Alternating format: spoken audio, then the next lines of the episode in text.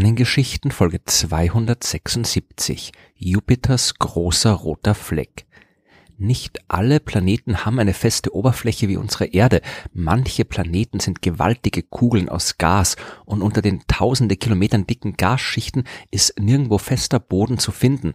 Planeten wie Jupiter, der größte Planet unseres Sonnensystems. Auf Jupiter gibt es keine Geografie, nur Meteorologie. Die von außen sichtbare Atmosphäre des Himmelskörpers wird von verschiedenfarbigen Wolkenbändern dominiert und von gigantischen Wirbelstürmen. Einer davon ist besonders gigantisch und existiert seit Jahrhunderten, der große rote Fleck. Es ist nicht eindeutig geklärt, wer den großen roten Fleck zuerst entdeckt hat. Mit freiem Auge ist er nicht sichtbar, also muss es auf jeden Fall nach der Erfindung des Teleskops im 17. Jahrhundert gewesen sein. In der zweiten Hälfte des 17. Jahrhunderts wird in der ersten Ausgabe der Zeitschrift Philosophical Transactions über eine teleskopische Beobachtung des englischen Gelehrten Robert Hooke berichtet. Am 9. Mai 1664 habe er im größten der drei den Jupiter umfassenden Wolkenbändern einen kleinen Fleck beobachtet. War das jetzt die erste Entdeckung eines der größten Wirbelstürme, die wir kennen? Und mit groß ist hier jetzt wirklich groß gemeint. Heute hat der große rote Fleck eine Länge, die dem eineinhalbfachen des Erddurchmessers entspricht. Es handelt sich um ein gewaltiges Hochdruckgebiet, in dem Wolken beständig gegen den Uhrzeigersinn rotieren, einmal herum in circa sechs Tagen. Robert Hooke wird heute tatsächlich oft als der Entdecker dieses beeindruckenden Phänomens genannt. Eine genauere historische Analyse legt aber Zweifel nahe, dass es sich dabei wirklich um den heutigen großen roten Fleck handelt. Dazu stimmt die in Hooks Bericht beschriebene Position nicht mit der bekannten Position überein. Es besteht auch die Möglichkeit, dass den damaligen Berichterstattern ein paar Texte durcheinander gekommen sind und sie Hook eine Entdeckung zugeschrieben haben, die eigentlich der Franzose Giovanni Cassini gemacht hat. Denn der hatte 1665 ebenfalls von einem großen Fleck in den Wolkenschichten von Jupiter berichtet und er war in der Lage, den gleichen Fleck bis zum Jahr 1713 immer wieder zu beobachten. Jupiter mit einem Fleck ist auch auf einem Gemälde von Donato Greti aus dem Jahr 1711 zu sehen, wo der italienische Maler die damals bekannten Planeten des Sonnensystems anhand astronomischer Beobachtungen dargestellt hat. Definitiv nachgewiesen ist die Existenz des heutigen großen roten Flecks seit dem Jahr 1830. Ob es sich bei dem von Cassini mehr als 100 Jahre zuvor beobachteten Fleck um das gleiche Phänomen handelt, lässt sich heute nicht mehr sagen so oder so, seit fast 200 Jahren existiert ein Wirbelsturm in der Atmosphäre von Jupiter, der größer als die Erde ist. Das ist beeindruckend genug und man fragt sich, wie kann das sein? Wirbelstürme gibt's ja auch auf der Erde. Die können auch durchaus groß werden. Unter Umständen bedecken sie Flächen mit einem Durchmesser von mehr als 1000 Kilometern. Aber sie halten sich höchstens ein paar Wochen in der Atmosphäre der Erde, bevor sie sich wieder auflösen. Der Jupiter ist aber eben nicht die Erde. Hier bei uns entstehen Wirbelstürme über dem Ozean und lösen sich meistens ziemlich bald auf, wenn sie auf ihrem Weg festes Land erreichen. Dort werden sie abgebremst und die Energie reicht nicht mehr aus, um die gewaltigen Luftwirbel aufrechtzuerhalten.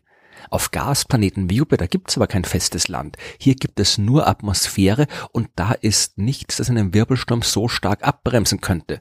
In den Atmosphärenschichten des Jupiters können sich Stürme auch verbinden und so immer größer werden. Aber selbst dort existieren sie nicht für immer. Beim großen roten Fleck sehen wir Veränderungen. Im 19. Jahrhundert haben die Beobachtungen noch eine Länge des Flecks von ungefähr 40.000 Kilometern und eine Breite von 12.000 Kilometern gezeigt. Als die Voyager-Raumsonden im Jahr 1979 an Jupiter vorbeigeflogen sind, war der Sturm immer noch knapp 12.000 Kilometer breit, aber nur noch ungefähr 25.000 Kilometer lang. Seitdem ist er weiter geschrumpft auf eine Länge von circa 16.000 Kilometer. Man hat auch eine leichte Erhöhung der Windgeschwindigkeit beobachtet, die mittlerweile bei etwa 430 Kilometer pro Sekunde liegt. Die Position des roten Flecks ist aber in all der Zeit ziemlich gleich geblieben. Der befindet sich stabil zwischen zwei Wolkenbändern auf etwa 22 Grad südlicher Breite des Planeten. Wie lange es den roten Fleck noch geben wird, lässt sich kaum voraussagen, aber noch ist er da und noch kann er erforscht werden. Denn es gibt immer noch viele offene Fragen, zum Beispiel, warum ist das Ding rot? Auf diese Frage gibt es tatsächlich bis jetzt noch keine Antwort.